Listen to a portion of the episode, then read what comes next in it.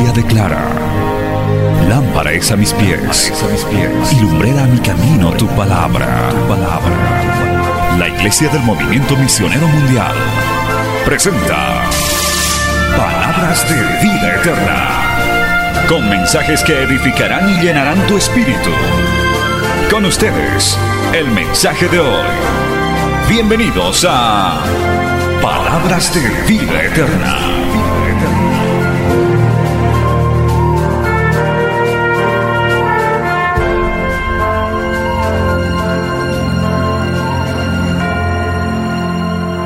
En el año tercero del reinado de Joacim, rey de Judá, vino Nabucodonosor, rey de Babilonia, a Jerusalén y la sitió. Y el Señor entregó en sus manos a Joacim, rey de Judá, y parte de los utensilios de la casa de Dios, y los trajo a tierra de Sinar, a la casa de su Dios, y colocó los utensilios en la casa del tesoro de su Dios. Y dijo el rey a Aspenas, jefe de sus eunucos, que trajese de los hijos de Israel, del linaje real de los príncipes, muchachos en quienes no hubiese tacha alguna, de buen parecer, enseñados en toda sabiduría, sabios en ciencia y de buen entendimiento, e idóneos para estar en el palacio del rey, y que les enseñase las letras y las lenguas de los caldeos. Y les señaló el rey ración para cada día de la provisión de la comida del rey, y del vino que él bebía, y que los criase tres años para que al fin de ellos se presentasen delante del rey.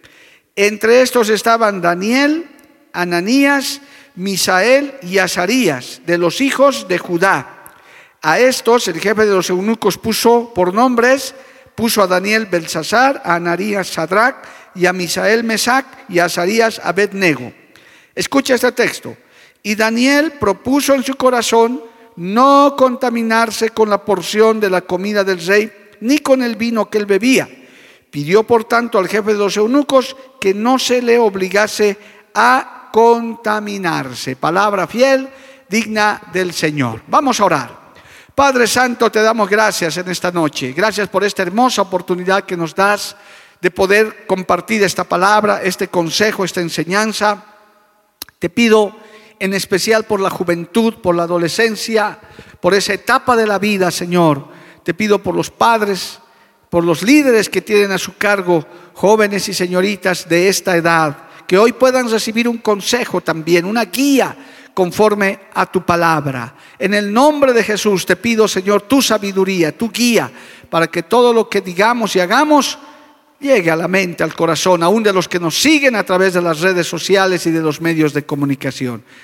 Y que una vez enseñada esta palabra, vuelva a ti siempre con fruto de vidas cambiadas, transformadas y aconsejadas por tu palabra. En el nombre de Jesús, amén y amén. Tomen asiento, hermano, dando gloria al Señor.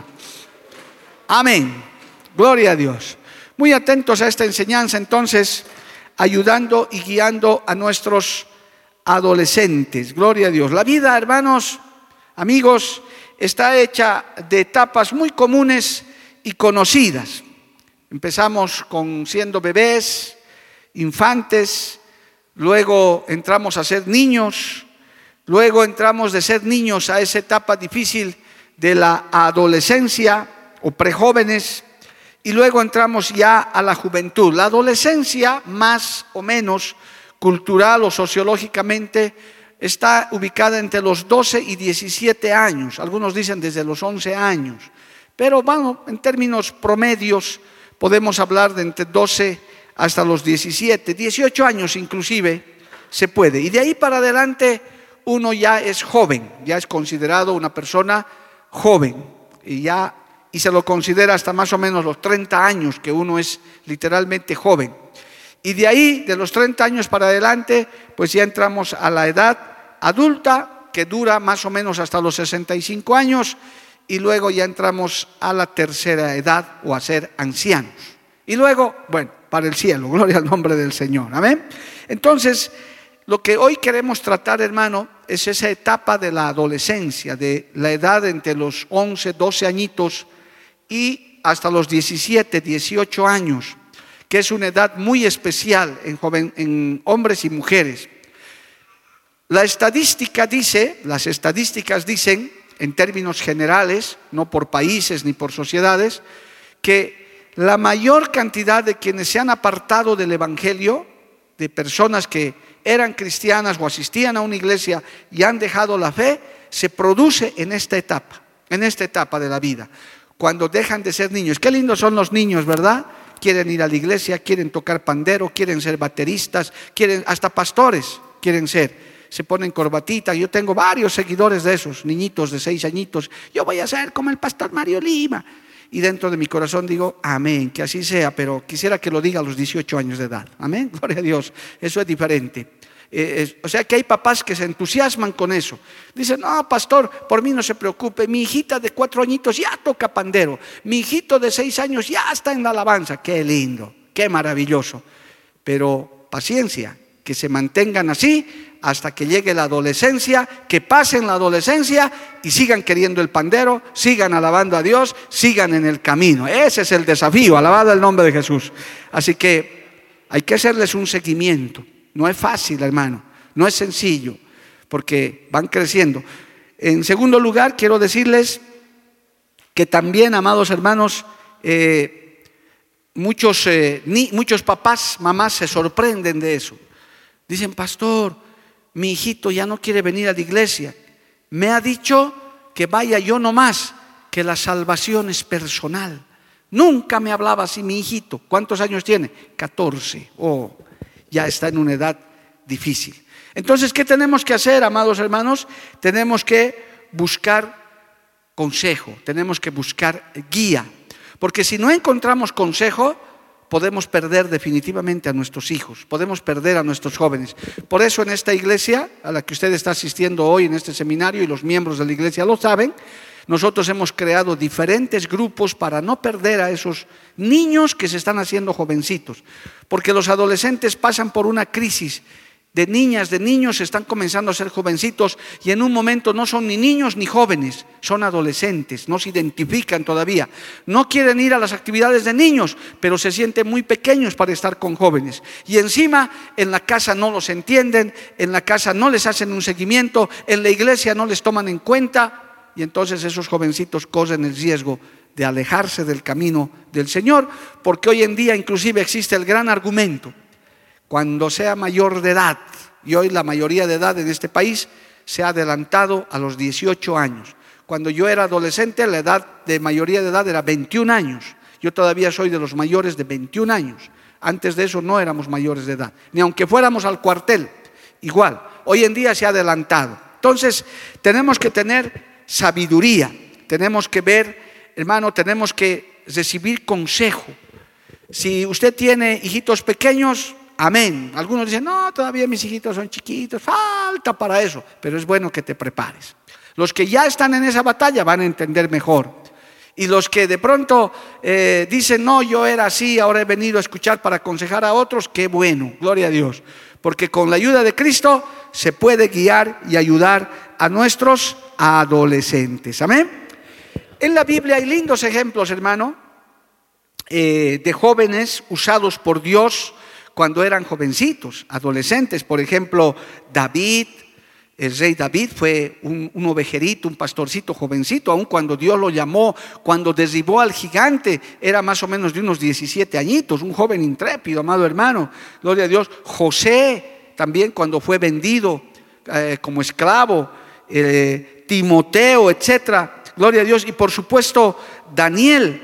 Por eso eh, la Biblia dice en Primera de Timoteo capítulo 4, verso 12, Primera de Timoteo capítulo 4, verso 12, ninguno tenga en poco tu juventud, sino sé ejemplo de los demás. Y lo demás que está en Primera de Timoteo capítulo 4, verso 12. Es decir, no podemos menospreciar a los jovencitos. Ah, no, este es adolescente, no sabe nada, no entiende nada. No, no, nunca hagas eso. Hay jovencitos, jovencitas con mucha potencialidad, con muchas habilidades. Por eso aún los papás, las mamás, tienen que aconsejar, tienen que estar atentos a las potencialidades de sus hijos, de sus hijitas adolescentes. Gloria al nombre de Jesús. Pero debemos también reconocer que esta etapa de cambio es dura para un padre, una madre. Es cuando nuestros niños se convierten en jóvenes para luego ser adultos. Y aquí encontramos ese caso, ¿verdad? Que Daniel fue traído con sus amigos y me gusta mucho el verso o, los requisitos que pedía el rey de ese tiempo, Nabucodonosor. Mire qué clase de jovencitos él quería. Ahí está en nuestro texto principal, Daniel 1, gloria a Dios. Dice en el verso 4, muchachos en quienes no hubiese tacha alguna, de buen parecer, enseñados en toda sabiduría, sabios en ciencia y de buen entendimiento e idóneos para estar en el palacio del rey y que les enseñase las letras y la lengua de los caldeos. Oiga, qué hermosas cualidades. Mire cómo el rey Nabucodonosor, un rey impío, pedía esas cualidades. Yo creo que sacando de contexto este texto, ¿a quién no nos gustaría eh, tener nuestros jovencitos así, verdad? Como este verso 4 muchachas y muchachos en quienes no hubiese tacha alguna, muchachas y muchachos que dice de buen parecer, enseñados en toda sabiduría, sabios en toda ciencia.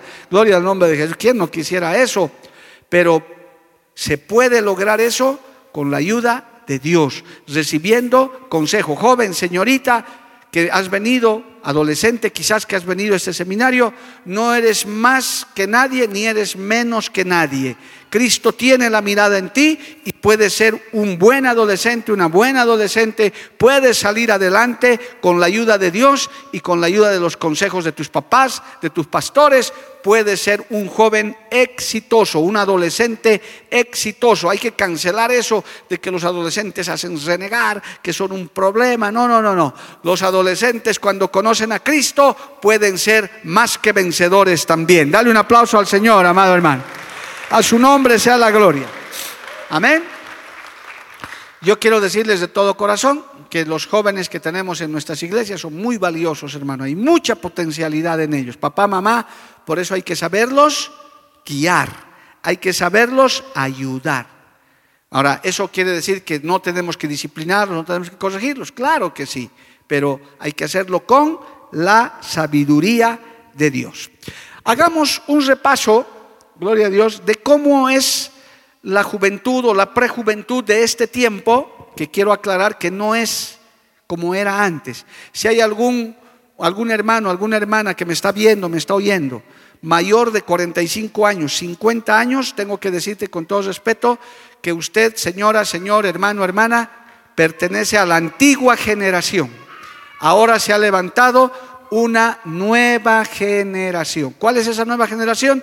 más o menos los que han comenzado a nacer entre fines del 80 y principios del 90.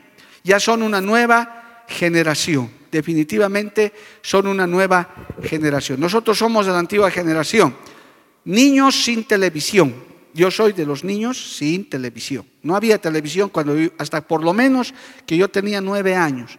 Apareció a mis siete, pero yo vivía en un barrio tan alejado que escuchaba nomás que había televisión.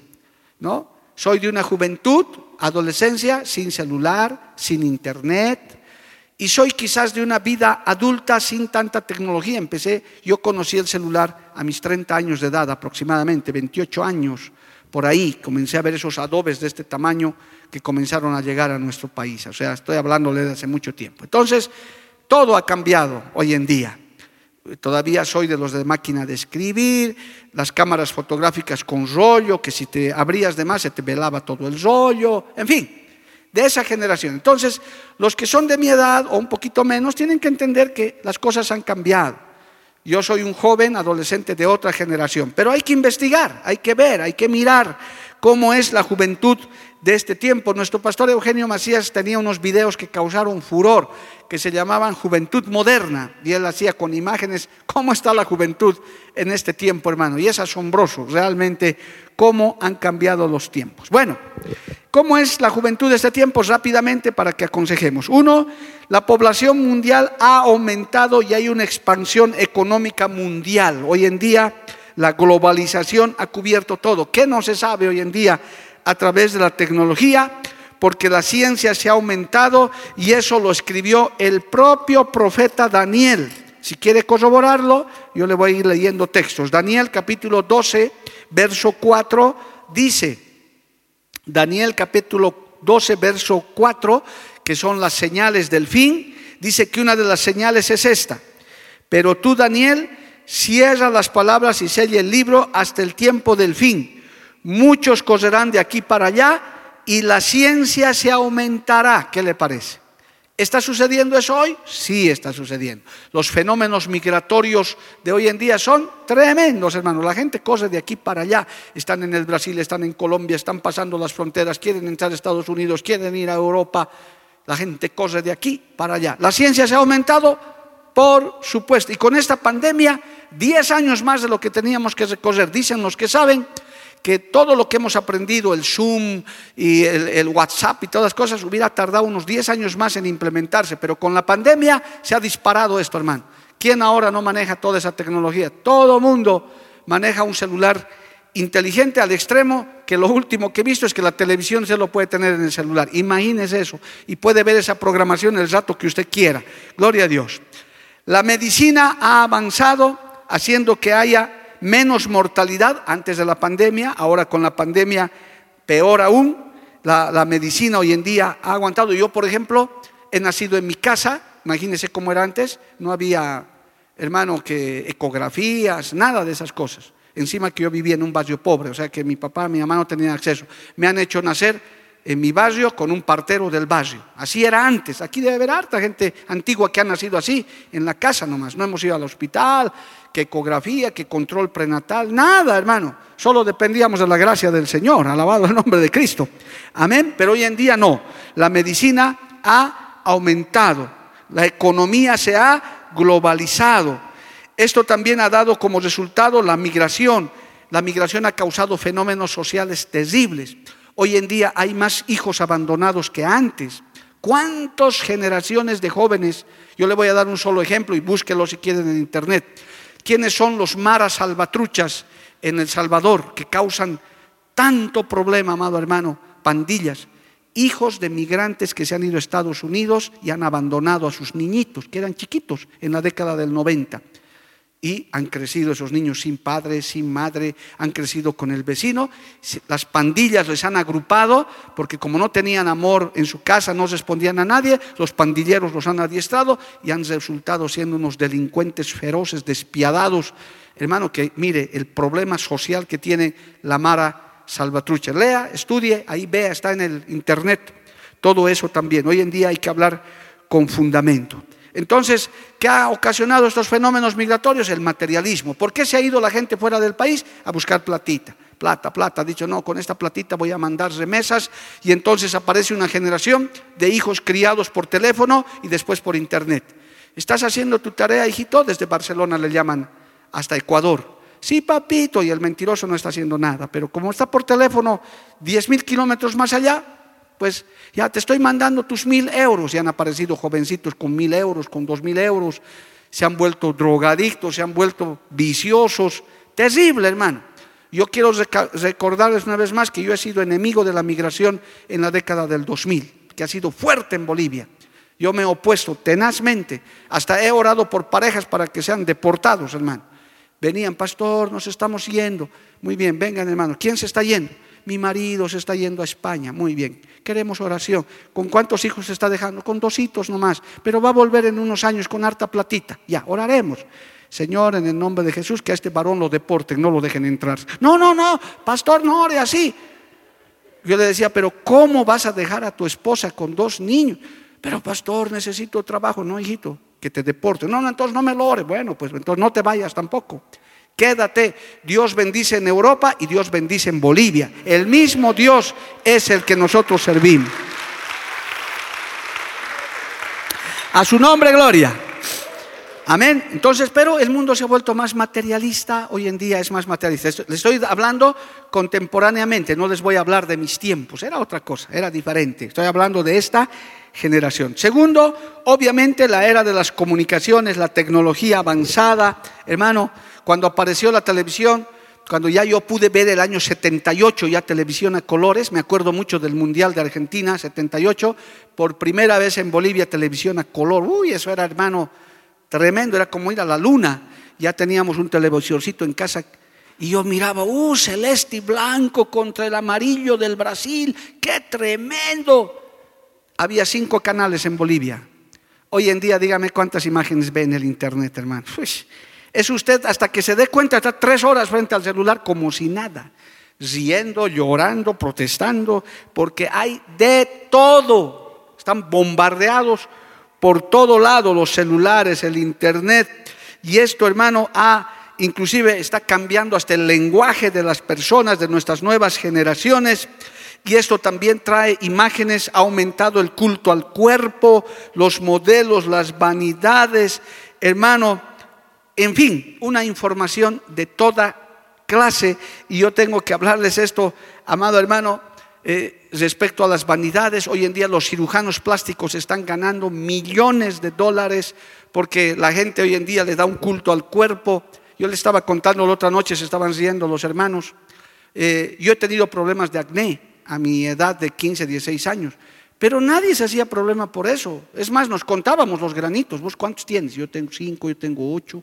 ¿Y vos dónde tienes? En la nariz. A ver, reventalo y nos reíamos. Hoy en día, uno que le sale un grano en la nariz no sale de su casa. ¿Por qué no vienes, hermanito? No, es que me salió un grano en la nariz. No, no, no, no. Una semana encerrado hasta que le sane el, lo que le llamamos acá no es mala palabra, el mocho, ¿no? El mochito. Terrible, hermano, que cremas, que inclusive en este tiempo yo le puedo aumentar, hermano, el, se cuida más un árbol y un perro que un bebé, tristemente. Hay gente que se dedica más. Yo he discutido con gente así. No, que estos árboles no se cortan. Y yo le decía, pero a vos te he visto en pro aborto. Ah, no, el aborto es favorable, pero eres capaz de defender un árbol y no eres capaz de defender la vida humana. No es que son dos cosas diferentes, no son dos cosas diferentes. Prefieres, hay perros mejor alimentados que niños en el mundo, hermano. Yo no, yo no es que esté en contra, tengo mi perrito, pero mi perrito es mi perrito. Hoy en día hay un fenómeno, el perro hijo. Al perrito lo tratan como hijo. Y yo hablé con un adolescente estos días, ¿sabe qué dijo? Es que es más fácil criar un gato, es más fácil criar un perro, porque no hay que enseñarles nada, ellos aprenden nomás todo. Y no exigen nada, solo dicen wow y miau, listo y se acabó. Terrible. Y a veces a mí me, dicen los jóvenes con los que no, pastor, usted, que los perritos, sí, los animalitos son animalitos y hay que cuidar. Yo alimento cinco gatos en mi casa que se han venido a vivir y los hago con cariño, pero no los voy a meter a mi casa, los voy a bañar, cepillar los dientes, les voy a llevar. No, pues hermano. Pero estoy seguro que esta nueva generación, hay gente que hace eso, hermano. Hay gente que hace eso. No, mi gato hay que cepillar, le estoy llevando al dentista, le estoy llevando al oculista para que el gato de sus ojos azules se vuelvan verdes. Es la juventud de este tiempo, es la generación de este tiempo. Y los papás tenemos que entender. Los adultos tenemos que entender. Alabado el nombre de Jesús. Tercer fenómeno, ¿qué está trayendo como consecuencia eso? Menos interés por lo espiritual y más interés por lo material. Hoy en día la nueva generación, especialmente los adolescentes, quieren conseguir las cosas como se consiguen las cosas en Internet, con un clic. Listo. Fast food, rápido, todo rápido. Pero resulta que eso les está trayendo problemas porque quieren conseguir las cosas sin esfuerzo, lamentablemente. Hoy en día los jóvenes quieren todo facilito, quieren sencillito ya no hay el esfuerzo de amanecer. Estaba hablando hoy día nomás con los jóvenes, hermano. Yo soy de la generación que cuando era joven trabajaba, estudiaba, era líder de la iglesia. Creo que andaba 20 horas al día y me despertaba temprano y salíamos, hermano, a trabajar, a estudiar. Hoy en día hay jóvenes que lo único que están pensando es en descansar, a ver cuándo llega otro feriado, para descansar. No, no digo que está mal el descanso, hay que descansar, pero eso está fomentando la nueva generación. Es otros tiempos los que estamos viviendo, alabado el nombre de Jesús, aleluya. ¿Qué más podemos decir? Aparte de todo esto, ¿cuál es el panorama? Los problemas psicológicos son graves, cada vez más gente deprimida. ¿Cuántos adolescentes no hay deprimidos?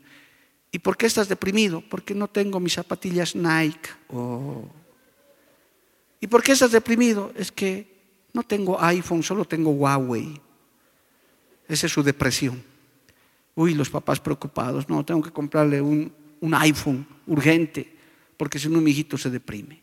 Y ellos que ya están formados así, ellos lo hacen, ellos no es que, que lo hagan a propósito, con eso están siendo bombardeados todo el tiempo, la baja autoestima.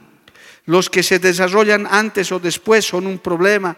Hay, hermano, ese, ese, esa competitividad hoy en día a través de los celulares, a través de las imágenes. Los, los prejóvenes tienen problemas de que no son niños, pero tampoco son jóvenes. Quieren hacer lo que hacen los adultos, pero se dan cuenta que tampoco son adultos. Y cómo no, el acceso a los vicios, hermano, a la pornografía que hoy en día está haciendo estragos en todo el mundo. Busquen en el internet, hermano.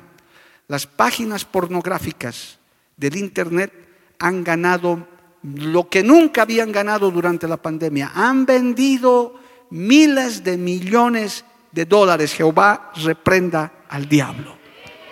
Terrible. Yo le voy a contar mi experiencia, porque esto de la pornografía no es nuevo. En mi tiempo, cuando yo he sido joven, y esas cosas nos atraen, porque yo no era ni cristiano siquiera, 17, 16 años, en las revisterías, para las revistas pornográficas, estaban embolsadas y el revistero, si te acercabas a mirar, te reñía. ¿Qué estás mirando? Ay, limpias la nariz. Y si querías comprar, te pedían carnet de identidad. Dígame hoy en día si eso es así, hermano. Nah, la pornografía se consigue con un peso, con dos pesos, hermano. Y todo eso está inundando. ¿Cuántos jóvenes? nosotros estamos atendiendo a muchos jóvenes y señoritas atrapados en pornografía, porque es una adicción. Hoy en día en el celular bombardean, hasta en el WhatsApp, hermano. El diablo se da modos para meter eso. Y encima de eso, las drogas, el alcohol, los vicios, los videojuegos que ahora son adictivos, hermano. Yo también he tenido esa experiencia cuando estaba apareciendo. Eh, no, no es PlayStation, es moderno, había otro más adelante, más atrás. Yo tenía platita, ya trabajaba en el tribunal, tenía, ya era medio convertidito, estaba en proceso ya, y ya tenía mi platita y me he comprado, ahorita me voy a acordar el nombre, una caja, se enchufaba, Atari, ah, gracias, otro vicioso como yo debe ser, gloria a Dios. el Atari, yo me compré porque tenía plata y me enchufé, hermano. Yo por entonces estaba en la universidad, trabajaba todo. En menos de dos semanas era vicioso con el Atari, con mi hermano mayor que vivía al lado de mi cuarto, le tocaba la puerta, ven, hoy día me vas a ganar. Hermano, hasta sacarnos callo en los dedos con esos aparatos, uh, matar ahí con los... Gracias a Dios que en un mes ya cuando vi mis ojos hinchados, mis ojeras ahí, dije, no, no, no, no, no, no, esto no puede ser, yo voy a acabar vicioso con estos Ataris he agarrado, hermano, y lo he vendido, no sé en cuánto. Dije, no, no, no. Y delante de Dios, desde entonces, hermano, no quiero saber nada de videojuegos, ni hasta el día de hoy que puedo tener lo más moderno. Si quisiera, Jehová reprenda al diablo, digo, no, no, no me meto con eso, porque uno tiene que reconocer sus debilidades. Lo más que me he vuelto alguna vez vicioso es jugar futbolín, pero eso ni, ni hay por ahí ahora. Pero hermano, hay que tener cuidado. Hoy en día, imagínense el negocio multimillonario que son los juegos por internet, hermano. Hay gente que hasta vive de eso. Hay suicidios por eso. Esa es la juventud de este tiempo. Papá, mamá, tenemos que saber nosotros estas cosas. Y por último, para el cherry sobre la torta ha aparecido la ideología de género, hermano. Imagínense cómo está el mundo. Le estoy haciendo una radiografía rápido y hasta medio opaca de lo que estamos viviendo. Se los voy a decir clarito, jóvenes, señoritas y aquí adultos que están He sido jovencito, me ha traído la pornografía, me ha traído la adicción al juego, todas las tentaciones que un joven puede tener. Pero nunca se me ha cruzado por la cabeza teñirme el cabello, por ejemplo, como varón. Nunca. Volverme morado, rojo, rubio. Nunca se me ha ocurrido hacerme rizos, base. Nunca. En mi generación eso era poco menos que inexistente. Le estoy hablando de la década de los 70, de los 80 colgarse un arete, que un varón se engrampe. No, eso ni, ni, ni en sueños, jamás. Hoy en día, ¿qué estamos viendo, hermano? Los varones se hacen crecer el cabello. Se Si uno ve de atrás, son dos mujeres. Pero uno tiene que ir adelante para ver, ah, no, esta es mujer y este es varón. Porque tienen arete, tienen cabello largo, tienen todo igualito, excepto por lo que usted ya sabe. Porque si no, uno no se da cuenta. Y algunos están tan engrampados que con una estornudada parece que el pandero estuviera tocando, hermano. Esa es la generación de este tiempo. Así estamos. Entonces la ideología de género dice, no, tú no eres varón, vas a ser mujer. Aparece con fuerza el lesbianismo, el homosexualismo, el matrimonio impensable, hermano, ni en broma que un hombre se case con otro hombre. Ni en broma, ni... Creo que en carnavales se veía hombres disfrazados de mujer para hacer reír a la gente. Hoy en día hasta es delito hablar en contra de eso en algunos países. Es delito. Nos dicen xenófobos, homófobos, que, su sigla el LGTBI, etcétera, no sé cuántas cosas más le han aumentado. Encima de tantos males, la juventud tiene que estar con todo eso cargando. Entonces, ¿qué tenemos que hacer nosotros? Líderes espirituales, adultos, papás, mamás, joven, señorita, tienes que abrir tus ojos y ver la realidad, recibir consejo. ¿Qué hacemos en estos tiempos? ¿Sabe cuál era la solución hace 10 años? Cuando yo estaba enseñando esto, hermano, hace unos 10 años, pastor, jamás mi hijo tendrá un celular. Nunca le voy a comprar. Pastor, si le encuentro con una computadora, patadas lo voy a agarrar. Esa era la solución. Yo decía, hermano, si tu hijito no va a manejar un celular, tu hijita va a ser un analfabeto, porque ahora todo está en la computadora, ¿o no? Todo está en la computadora, hermano. En el teléfono inteligente tiene cámara, tiene radio, y hasta nosotros ahora impulsamos, bajes el canal 34 al celular. Claro, sí, es verdad, hermano. Es, ¿Para qué vamos a ser hipócritas? Yo estoy impulsando. Mande un mensaje de texto, un SMS al 4488 y tenga Canal 34 en su celular. Sí, Señor. Porque así está el mundo. ¿Qué vamos a hacer? No vamos a decir, no, hermanos, nunca la televisión, nunca el internet. Mire, estamos transmitiendo por internet. Claro, porque esa es la tecnología. ¿Cuánto le alaban a Dios, amado hermano? Pero qué lindo el versículo de Daniel 5.8. Ahora entramos a la enseñanza. Gloria a Dios. Uy, se me fue la mitad ya del seminario, solo mostrándole la radiografía opaca que le he hecho. Daniel dice, gloria a Dios, en el verso 8. Y Daniel propuso en su corazón, ¿qué cosa? No contaminarse con la porción de la comida del rey, ni con el vino que él bebía Pidió, por tanto, al jefe de los eunucos que no se le obligase a contaminar. ¿Qué hacer, hermano, ante esta realidad? ¿Qué podemos, qué podemos aconsejar? Si usted prohíbe, las consecuencias a veces son peor. No, jovencito, nada de celular, nada de esto, nada del otro. Cumple 18 años y te dicen, yo hago lo que quiero, porque eso es lo que el mundo le está bombardeando. Entonces, ¿qué tenemos que hacer? tenemos que lo que hacemos esta noche, aconsejar, enseñar, hablar con algo que es muy poderoso, la palabra de Dios, la palabra del Señor, que es viva y eficaz, más cortante que espada de dos filos. Amén, amado hermano. Gloria al nombre de Jesús. Entonces, ayudemos y guiemos a nuestros adolescentes. Tengo uno, dos, tres, cuatro, cinco consejitos para esta segunda parte del seminario y luego respondemos preguntas. Ya les he pintado el panorama breve de lo que era la antigua generación y de lo que es esta generación y en medio de eso usted puede poner mil detalles. Eh, permítame un apunte, ya no me ha alcanzado el tiempo, pero va a haber para hablar. Se viene, ojo, escuche, anote, Pastor Weimar también lo sabe y los que saben, los que manejan computadoras, se viene al año la tecnología 5G. 5G, grábese eso en su cabeza para que esté atento, no para que aprenda lo malo de eso. Hermano, ya Apple, estos que fabrican los celulares, ya han lanzado lo que, van lo que va a ser esa tecnología, hermano. Es, yo no entiendo mucho, pero lo poco que entiendo es que va a revolucionar nuevamente el mundo, la tecnología 5G. Acuérdese de lo que le he dicho, de aquí a unos años, si Dios nos da vida, le voy a estar diciendo recuerdo. ¿Se acuerda de lo que hablábamos? Sí, pastor, mira a ver cómo había sido esto.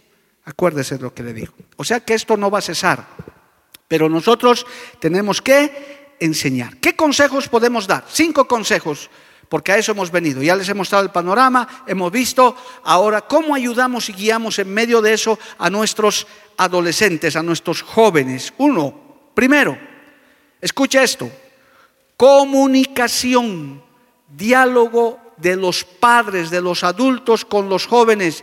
No pierda la comunicación con ellos. Papá, mamá, joven, señorita, si eres adolescente, habla con tus papás, habla con tus hermanos mayores, habla con mamá, habla con tus líderes espirituales como pastor yo, gracias a Dios, hay muchos jóvenes que me tienen mucha confianza, me llaman, me escriben, río con ellos, les ayudo, pero hablen. Primer consejo, comunicación. El adolescente necesita saber que es escuchado, que cuando hablan les tomamos en serio. Papá, mamá, no te rías del adolescente con sus problemas. Porque hay adolescentes que van donde papá, donde mamá, donde el hermano mayor o donde quien está a cargo y saben qué dicen esas personas. Ah, son ceras, me estás hablando. y ese para, usted es una tontería, para él no es una tontería. Para él es algo serio. Papá, quiero decirte algo, dice el jovencito de 14 años. ¿Qué? Me he enamorado de mi maestra. ¿Qué cosa? Jabón te voy a poner ahorita alcohol te voy a meter al ojo. ¿Qué estarás mirando? Esa es la manera de responder. Ese jovencito quiere hablar con alguien. Esa señorita quiere hablar con alguien. Quizás está sufriendo acoso. Quizás está cosas que para un adulto quizás no es serio. Pero para ellos es muy serio. Entonces hay que hablar. Yo eh, me hago poquito la anécdota con los adolescentes, porque los adolescentes, papás, mamás, si no saben, tienes hijitos chiquitos, prepárate, pierden el contacto. Uno de los síntomas del adolescente es que se vuelve muy introvertido, ya no habla como antes, ya no es la misma persona, ya no es el niñito hablador, la niñita habladora, no, se vuelven. Por eso yo les digo a los adolescentes cuando les veo en esa edad, paso por su lado, por decir eh, Weimar que fuera un adolescente, yo diría, llamando a Weimar, llamando a Weimar, conteste Weimar y me río y ellos me miran. ¿Ah? El adolescente, no, otro lugar. Llamando a Weimar y el jovencito, ah, pastor, recién se dan cuenta. ¿Cómo estás, hijito? ¿Cómo estás? Yo me doy cuenta que ellos están en la adolescencia. ¿Por qué? Porque han perdido la comunicación. No pierdas la comunicación. Crea puentes de diálogo Comienza a hablar con tu hijito, con tu hijita adolescente, sácate tiempo. Y también te aconsejo a ti adolescente, habla con papá, habla con mamá y los papás te van a escuchar. Y si no te escuchan, busca una persona mayor de confianza, un pastor, un líder de la iglesia. Tenemos líderes de jóvenes, pero hablen, no pierdan la comunicación. Escuchen con seriedad sus quejas, reclamos hablemos con ellos con sinceridad, no darles sermones, sino charlas de calidad. Hay que escucharles, aunque hablen cosas en contra, inclusive se cuestionan hasta la fe, amado hermano. Los que ya son cristianitos se cuestionan, tienen preguntas sobre la fe. Así que primer consejo, mucha comunicación. Hable, hable, hable, hable, hable, hable, hable, hable y hable. Y si no quiere hablar, haga lo que yo llamando, llamando, atención, cambio, cambio, ¿me escuchas? Y, ellos van a, como desde la estratosfera, van a comenzar a hablar. Desarrolle un vínculo de amistad. Como resultado de esto viene el segundo consejo, hermano. Con los adolescentes usted tiene que sacarse tiempos de calidad. Nuestros adolescentes necesitan dedicación de tiempo.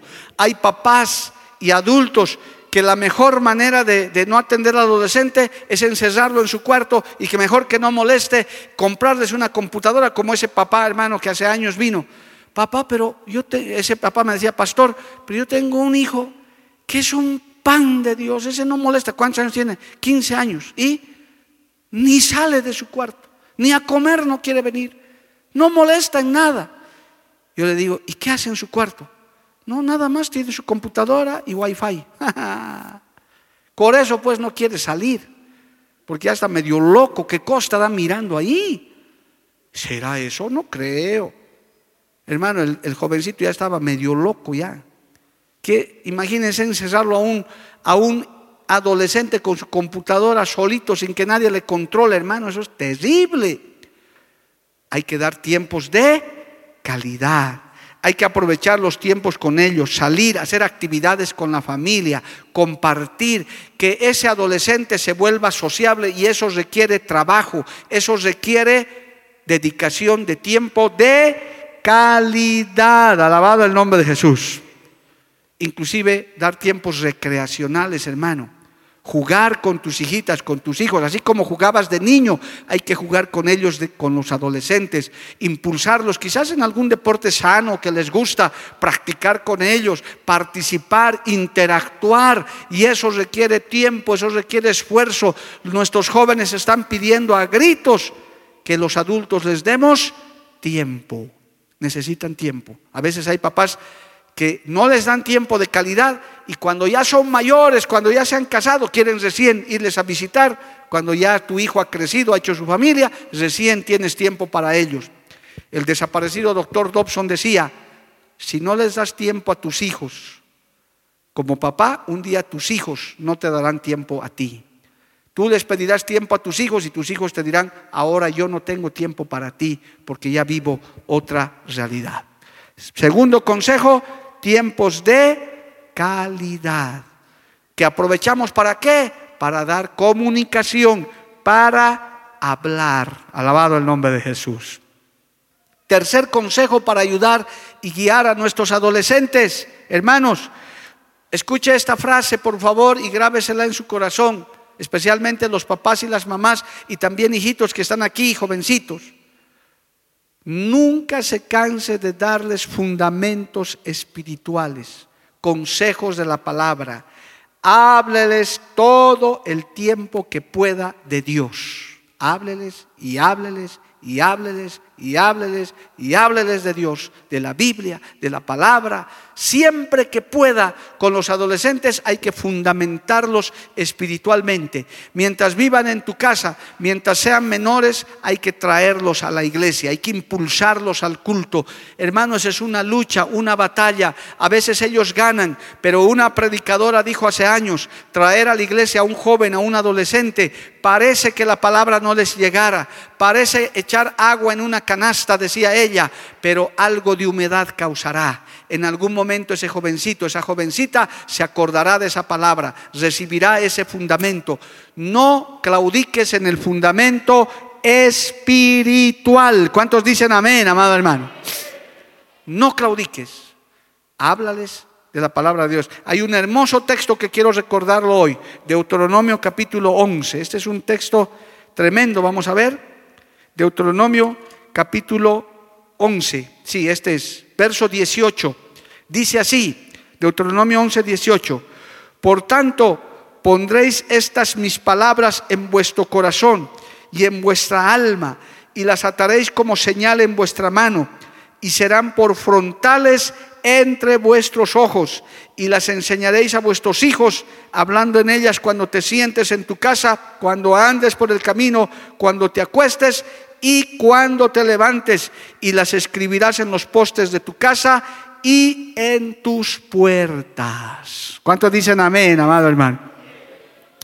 Papá, mamá, ¿quieres ayudar a tus hijos adolescentes? Comunícate siempre con ellos, habla con ellos. Dos, pasa tiempos de calidad con ellos, dedícales tiempo. No es todo trabajo, no es todo negocio, ni siquiera es todo iglesia, hermano. La iglesia tiene su lugar, pero ellos necesitan tiempos de Y tercero, nunca te canses de darles el fundamento espiritual. Si vas a hacerles un regalo, procura regalarles una Biblia, música cristiana, un buen libro, algo que los edifique. Si tienen un cuarto aparte tus hijitos, ponles letreros de la Biblia. Ahí textos, salmos. Eso les bombardea la palabra. Finalmente es tu casa. Si ese hijo, esa hijita vive bajo tu techo, come en tu mesa, pues tiene que aceptar también que esa casa es de Dios. Nunca le permitas que ponga música mundana, que él haga lo que quiera, no, que yo vivo en esta casa, si quiero puedo fumar, si quiero puedo, no, jamás, hermano. Tú tienes que decirle, vives en mi casa, comes en mi mesa, yo y mi casa serviremos a Jehová, hijito. Aquí alabamos a Dios con cariño, quédate en la casa. Bajo esas condiciones, ese joven, esa señorita es bienvenida en nuestra casa, no hay problema. Si se sujeta a nuestras normas. Pero si tú vas a ser el que te gana, no, ya, ya, ¿para qué le hablo? Que él elija, que él vea o ella vea. ¿Qué va a ver ella? ¿Qué va a ver él? El mundo le va a traer más fácil. Pero si ve un papá una mamá firme en esos fundamentos, que sigue hablándoles de la palabra, tarde o temprano esa palabra algo causará. No se olvide, la palabra jamás vuelve vacía. Amén, amados hermanos. Uno, dos, tres, cuatro. Esto es importante. Con los adolescentes también, hermano, hay que señalar límites, hay que ponerles reglas en casa, hay que también asumir autoridad. Hace tiempo eh, enseñamos, hermano, y esperamos repetirlo en alguna oportunidad, una ceremonia que hacen los judíos en su religión, que se llama el Barbarak, Barbaracá, así se llama en hebreo, Barbaracá. ¿Qué hacen en esta ceremonia? Oran por sus hijos adolescentes que ya están entrando a la pubertad. Hacen una ceremonia y los encomiendan en las manos de Dios. Aquí nosotros hemos hecho algún año tomando el ejemplo para orar por nuestros jóvenes. Tal vez este fin de año lo hagamos por ellos, por nuestros adolescentes, por nuestros jovencitos, por las nuevas generaciones. Y ellos oran y piden a, Dios, porque ellos todavía creen en Jehová. Ellos dicen que mi hijo sea un hombre de verdad, sea una mujer de verdad, crean identidad. Que mi hijo, mi hija sean prosperados, sean bendecidos crean en ellos identidad de género. Que mi hijo, mi hija sean trabajadores, sean emprendedores, sean inteligentes, hermano, y derraman esa bendición sobre sus generaciones. Está demostrado que el diablo, Jehová los reprenda, donde mayormente ataca a los matrimonios es cuando tienen hijos adolescentes. ¿Por qué? Porque el adolescente cuando ve que papá y mamá se están separando, tienen problemas, tienen una bandera para echarse a perder. Dice, no, ¿por qué estás tomando? ¿Por qué te estás drogando? Es que mi papá y mi mamá pelean en casa. ¿Por qué estás andando en pandillas? Es que en mi casa solo hay peleas. Usan de bandera. El diablo lo sabe. Por eso si tienes hijos adolescentes, papá, mamá, más que nunca tu matrimonio tiene que estar firme, porque el hijo tiene que ver que hay autoridad en casa, que hay papá, que hay mamá, que hay firmeza también, porque ellos son buenos para querer pasar los límites. Los adolescentes siempre quieren desafiar los límites, quieren, por ellos, hermano, pueden estar tirados todo el día en la cama, comiendo lo que sea y cambiando de canal o viendo su celular. Pueden pasarse todo el día así. Pero ahí tiene que venir la firmeza, tiene que venir el decir, no, aquí vamos a poner límites, aquí también hay responsabilidades. Amén, amados hermanos.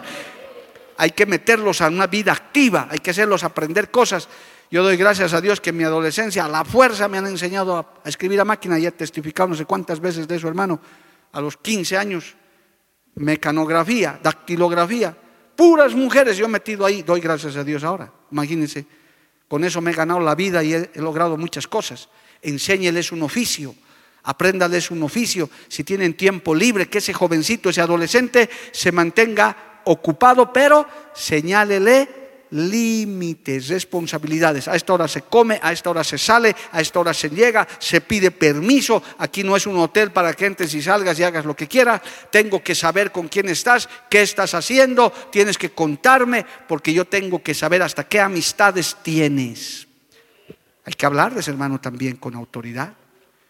No, no, ya tengo 17 ya porque tienen crestita ya las creen que pueden hacer lo que quieran. No, hay que ser amigo de ellos, decirles con quién estás, qué estás haciendo. Hermano, hemos descubierto nosotros, padres de familia, que sus hijos estaban drogando y ellos ni sabían. Descuidados, hermano, que no les hacían seguimiento a sus hijos, a sus hijas. Hay que señalar límites, hay que delegar responsabilidades. Y cuando infringen una norma, pues tiene que haber sanciones, hermano.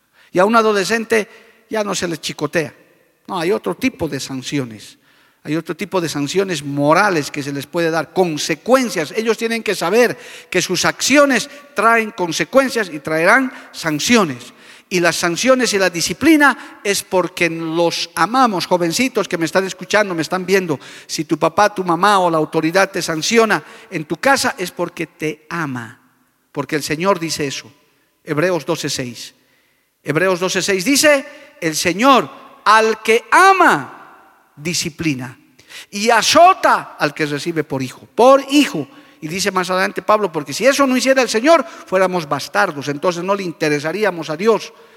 Por eso el, buen padre corrige a su hijo porque le ama no quiere que se pierda. Yo creo que ningún papá cristiano quiere que nuestros hijos se pierdan. Queremos que sean salvos y si hay que corregirlos para eso, hay que ejercer autoridad. Alabado el nombre de Jesús. ¿Cuántos dicen amén, amado hermano? Hay que señalar límites.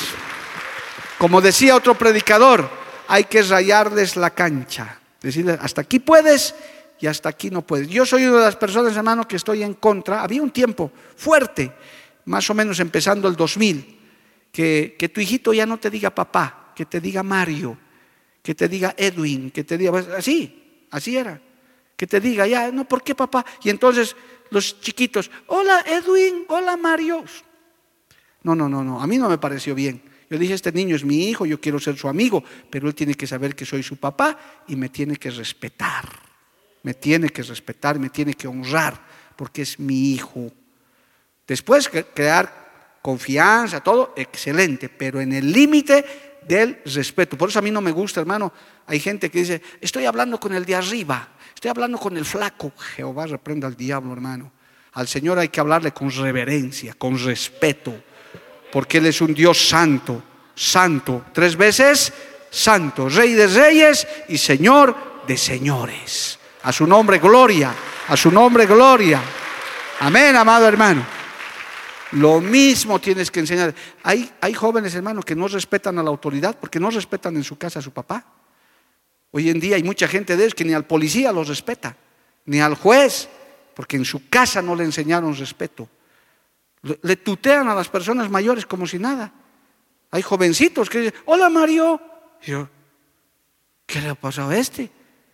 Soy, soy 30 años mayor que tú. No, Mariacito, tranquilo. Ven, hijito, a ver ubicate con quién está hablando. Cuando yo, tú eres mi amigo. Ah, perdón, Señor. Ah, bueno, es otra cosa. Si yo te doy confianza, pero tienes que aprender a respetar a tus mayores, joven. Tienes que aprender a respetar a tus mayores, a los ancianos, a los hay que ustearlos. Es más, a personas que ni conoces, hay que ustear. Si yo no lo conociera a don Weimar, yo le diría, ¿cómo está don Weimar? Porque no lo conozco, no sé quién será. Entonces, con, mayor razón con las personas mayores. Pero había un tiempo esa corriente. No, no, que tus hijitos te digan de tu nombre, que poco más estás a su altura. No, no, no, no, un ratito. Hay que enseñarles respeto, porque hay un mandamiento con promesa en la Biblia.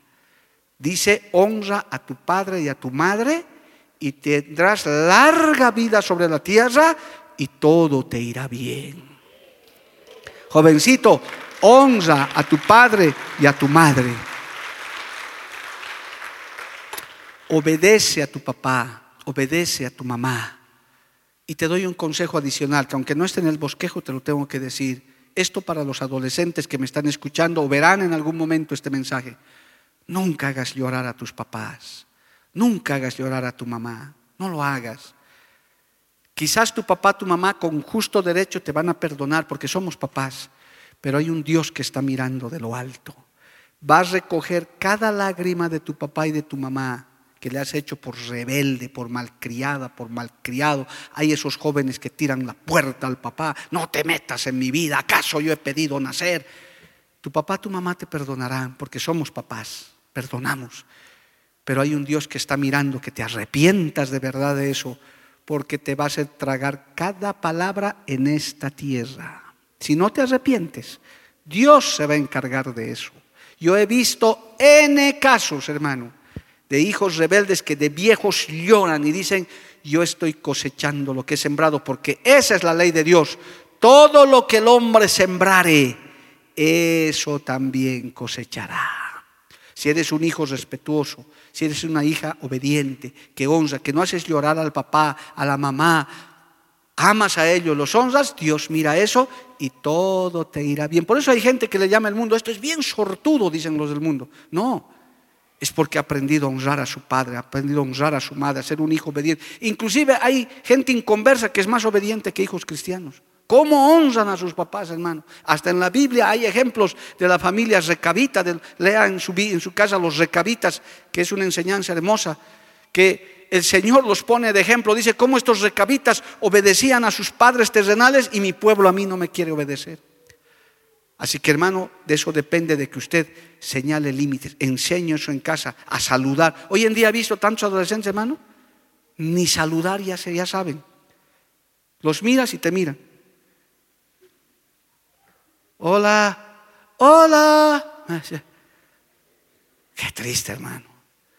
Qué triste. Pero eso lo podemos corregir en casa. Podemos corregirlo en la casa. Tal vez el profesor se ha olvidado, pero en la casa les podemos enseñar. Hijito, se saluda. Se dice buenas tardes, señor, buenas tardes, señora, permiso, por favor, me quiero retirar. Qué lindo, hermano. ¿Cómo éramos? Permítame esta anécdota, tengo cinco minutos. Esto lo tengo que contar porque me ha pasado en un viaje que hice hace dos años antes de la pandemia, creo que un poquito más. Hermano, estábamos viajando con el pastor Marcelo rumbo a Los Negros, ahí por la carretera antigua Santa Cruz, a esa población, y paramos a tomar un refresco Estábamos cansados de estar sentados porque el viaje era largo. Bajamos y había un kiosco lindo para ir con refrescos, con todo, y bajamos, tomaremos algo. Y yo agarro y saco mi pañuelito y me seco el sudor. Y la señora, una señora mayor, me dice, ¡ah! ¡Caballero! Yo, ¿será que me conoce? ¿Con qué se ha limpiado la cara? Yo, con mi pañuelo, le digo, señora, ¡ay! Eso ya no se ve por aquí. Yo le digo, ¿por qué? No, aquí agarran y al suelo nomás es. Ya no hay gente con pañuelo. ¿No ve que en nuestras épocas era así? Yo soy de esa... Me ha halagado de lo que usaba pañuelo. Hoy en día, hermano, hasta eso se ha perdido. Ya no hay el pañuelito planchado, las uñas cortaditas, nada. Hay que le digas a uno, a un estudiante que se peine, que han visto hace unos años un profesor acabó preso por, por llamar la atención a sus alumnos. Todo eso el enemigo quiere destruir, pero eso podemos enseñarlo en casa, en la casa. Son nuestros hijos. Nosotros les enseñamos a vestirse con pudor, a ser respetuosos, a ser decentes, a ser honrados, a ser buenos ciudadanos. Alabado el nombre de Jesús. En la casa podemos enseñarles eso y ellos van a ser valorados afuera. Amén, amados hermanos. Hay que ayudar y guiar a nuestros adolescentes decirles que sean buenos trabajadores. Dice la Biblia, hombre diligente, delante de los reyes estará. Un hijo trabajador, un hijo hermano, que nosotros, jovencitos, si tú eres un trabajador es responsable, ¿quién no? Hermano, el buen trabajador tiene trabajo, ¿sí o no, hermano Edwin? El que es buen yo a mí me llovía el trabajo porque yo era pues trabajaba pues. Pero a veces hay esos jóvenes, que me vengan a rogar y ni siquiera sabes hacer nada. Quieren empezar de gerentes no, hay que empezar como muchos hemos empezado, barriendo una oficina. Y así se empieza, grada a grada, paso a paso, para que llegues a los lugares donde Dios te puede poner. Es un proceso, esto no es fácil, pero tenemos la mirada de Dios. Los creyentes tenemos algo muy grande a nuestro favor para guiar a nuestros adolescentes, la palabra, la gracia y la sabiduría de Dios, que es mejor que cualquier escuela, que cualquier universidad. A su nombre, gloria. Y el último consejo de la noche para responder las preguntas, si ya estamos seleccionando, la última, por supuesto. Mantenga ocupados a los adolescentes. Dos consejos de oro. Uno, no se extrañe de esto, el adolescente es flojito de por sí, es su naturaleza. Eh, ¿Por qué? Porque está cambiando de hormonas, se cansa más rápido, quiere dormir. Por eso los adolescentes son dormilones. No le estoy aconsejando ahora para que usted lo deje dormir todo el día, no. Pero es normal. Porque dicen los médicos, dice la ciencia que por esos cambios hormonales que tienen, por la pubertad, pues quieren descansar un poquito más. Está bien, pero no es para que duerma todo el día. ¿Verdad? Entonces hay que mantenerlos ocupados. A veces solamente tienen, tienen pocas responsabilidades, aumentarles algo más, que aprendan algún oficio, que estén dedicados. Mira, les doy el consejo de oro, si alguno me quiere hacer caso, hágame caso y si no, no importa eh, aprendan otro idioma, jóvenes, adolescentes, si puedes pasar por internet, papá, si puedes invertir en un curso de inglés especialmente, enséñales, vas a ver las puertas que se le van a abrir por hablar otro idioma. Yo siempre uso el ejemplo de mi vida. Si yo hubiera sabido hablar aymara, hermano, mis papás hablaban aymara perfectamente. Qué triste que no me han enseñado. A la vejez, lamento. Si yo hubiera sabido hablar aymara, si mis papás me hubieran hablado aymara, camisa, quijito, y waliki, mamita, hubiéramos hablado bonito, hermano, walit, ayawa, papituy, hubiera sido rico, hermano. Porque cuando yo era abogado, el campesino era pleitómano, hermano, con sus juicios por aquí, y buscaban abogado aymarista. Y como mi papá era aymarista, pensaban que yo hablaba aymara, y cuando venían, se decepcionaban los hermanos campesinos. Doctor, ayúdeme. Haniwa, aymarat parlaste. Oh. Arruinaba el asunto, hermano. Se guardaban su plata y se iban a buscar otro. Yo, pucha, ni modo. Aprender otro idioma es clave, hermano, otro oficio. Te sirve en la vida. En el banco donde yo era asesor, contrataban cajeros nada más porque jugaban fútbol, les pagaban bien. No les interesaba si sabían contar o no. ¿Sabes jugar fútbol? A ver, prueba. Íbamos a mirar, ya hay que contratarlo, buen jugador. Acababa el campeonato y los votaban. Pero ya se ha ganado sus pesos el joven porque jugaba bien. Alguna habilidad. No puedes decir, no, yo voy a ser solamente un influencer, tirado en mi cama voy a ganar plata. Por favor, hermano. La vida real no es así, será para uno en un millón. Nosotros tenemos a Dios, un Dios que te dice el que no trabaja, que no coma, pero un Dios que te dice, mira que te mando, que te esfuerces también. Y Dios premia el esfuerzo, Dios premia el trabajo, premia la dedicación. Manténgalos ocupados. Amén, amado hermano. ¿Y sabe cómo terminó la historia de Daniel para cerrar ya la enseñanza?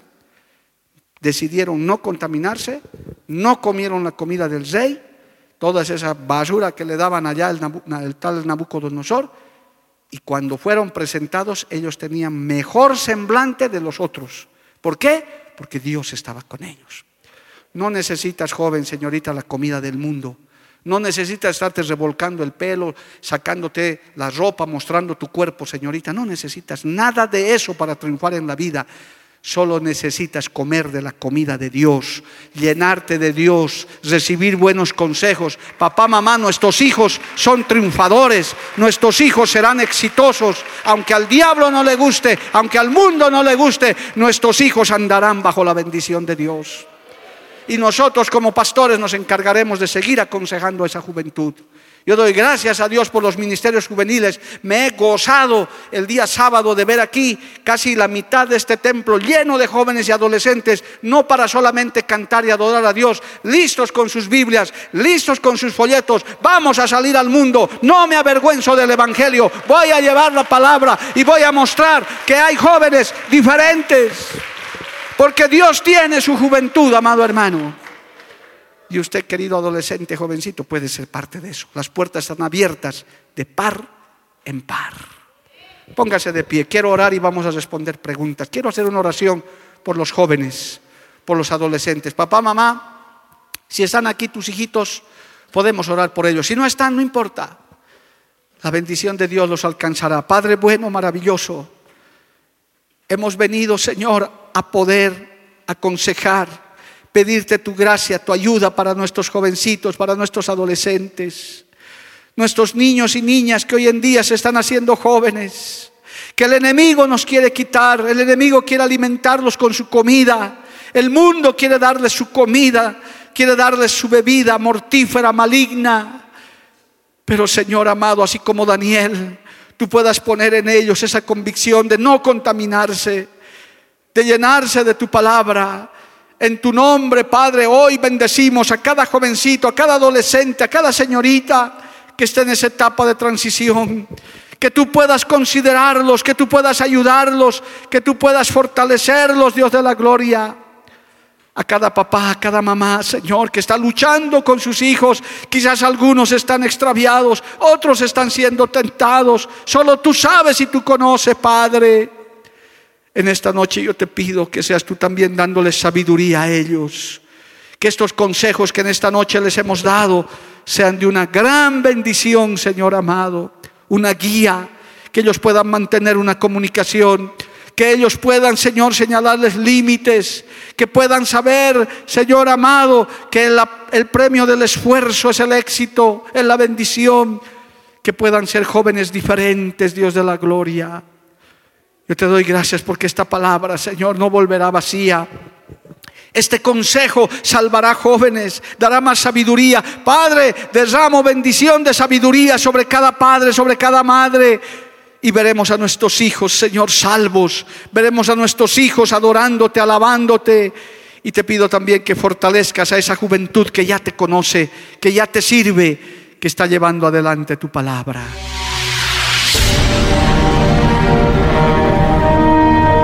Porque la Biblia declara, lámpara es a mis pies, a lumbrera mi camino tu palabra, tu palabra. La Iglesia del Movimiento Misionero Mundial tuvo el grato placer de presentar Palabras de Vida Eterna. Si el mensaje de hoy ha edificado tu vida y llenado tu ser, comunícate con los teléfonos de esta emisora.